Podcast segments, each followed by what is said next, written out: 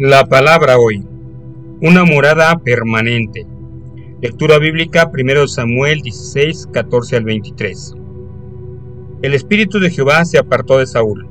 He aquí ahora un espíritu malo de parte de Dios te atormenta. 1 Samuel 16, 14 y 15. Creo que es muy importante el que notemos que el espíritu del Señor abandonó a Saúl antes de que viniera sobre él un espíritu malo. Los creyentes leen las palabras un espíritu malo de parte del Señor y temen que eso pudiera suceder hoy en día. He escuchado a evangelistas utilizar esto como una herramienta para impresionar a sus oyentes.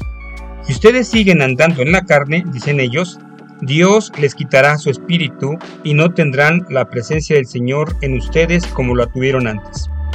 Entonces citan este versículo o también el de jueces 16 donde Sansón está en los brazos de la lila y que dice, no sabía que el Señor ya se había apartado de él. O por supuesto también citan el Salmo 51.11 que nos dice, no quites de mí tu Santo Espíritu.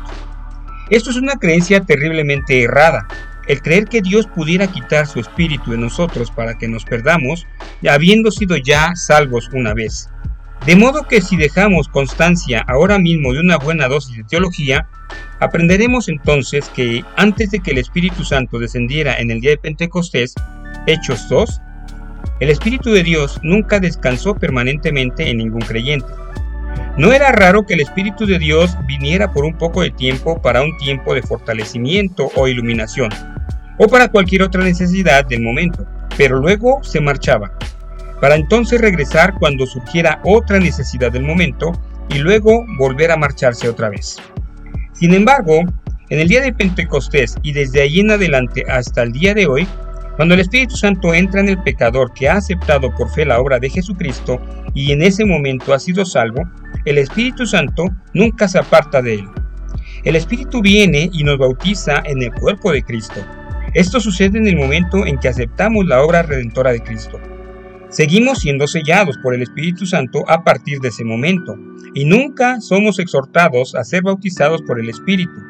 Ya estamos bautizados en el cuerpo de Cristo, puesto que ahí, por el Espíritu Santo, fuimos sellados hasta el día de la redención.